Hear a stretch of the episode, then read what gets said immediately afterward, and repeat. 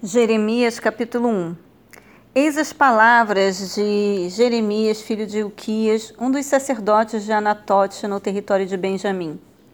A palavra de Yahvé, o Senhor, veio a ele no décimo terceiro ano do reinado de Josias, filho de Amon, rei de Judá. E voltou a falar com ele muitas vezes durante o reinado de Jeoaquim, filho de Josias, rei de Judá até o quinto mês do décimo primeiro ano do, de Zedequias, filho de Josias, rei de Judá, quando o povo da cidade de Jerusalém foi levado cativo para o exílio. A palavra de Yahvé chegou a mim com a seguinte convocação: Antes mesmo de te formar no ventre materno, eu te escolhi. Antes que viesses ao mundo, eu te separei e te designei para a missão de profeta para as nações. Contudo, eu redargui. Ó eterno Yahvé, eis que eu não sei me expressar como convém, não passo de uma criança. Entretanto, o Senhor me orientou. Não alegues que és muito jovem. A todos a quem eu te enviar, irás, e tudo quanto eu te ordenar, falarás. Jamais te sintas atemorizado diante deles, porque eu estou contigo a fim de proteger-te. Assim diz Yahvé.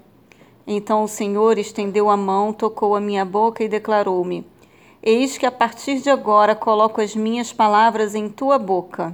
Vê, eu hoje concedo autoridade a ti sobre as nações e reinos da terra, para arrancar, despedaçar, destruir e exterminar, mas também para edificar e plantar.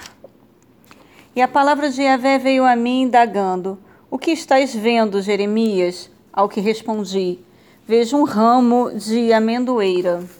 Então Yahvé explicou, replicou-me: Viste bem, porque eu estou vigiando a fim de que a minha palavra se cumpra. A palavra do Senhor foi dirigida pela segunda vez nestes termos: O que estás vendo? Ao que respondi: Vejo uma panela fervendo, ela está inclinada do norte para cá. Então Yahvé me esclareceu: do norte derramar-se-á desgraça sobre todos os habitantes da terra.